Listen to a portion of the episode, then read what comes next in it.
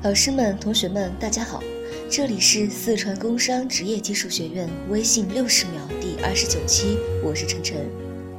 上周三，由四川省文联、省教育厅组织的戏剧进校园活动圆满结束，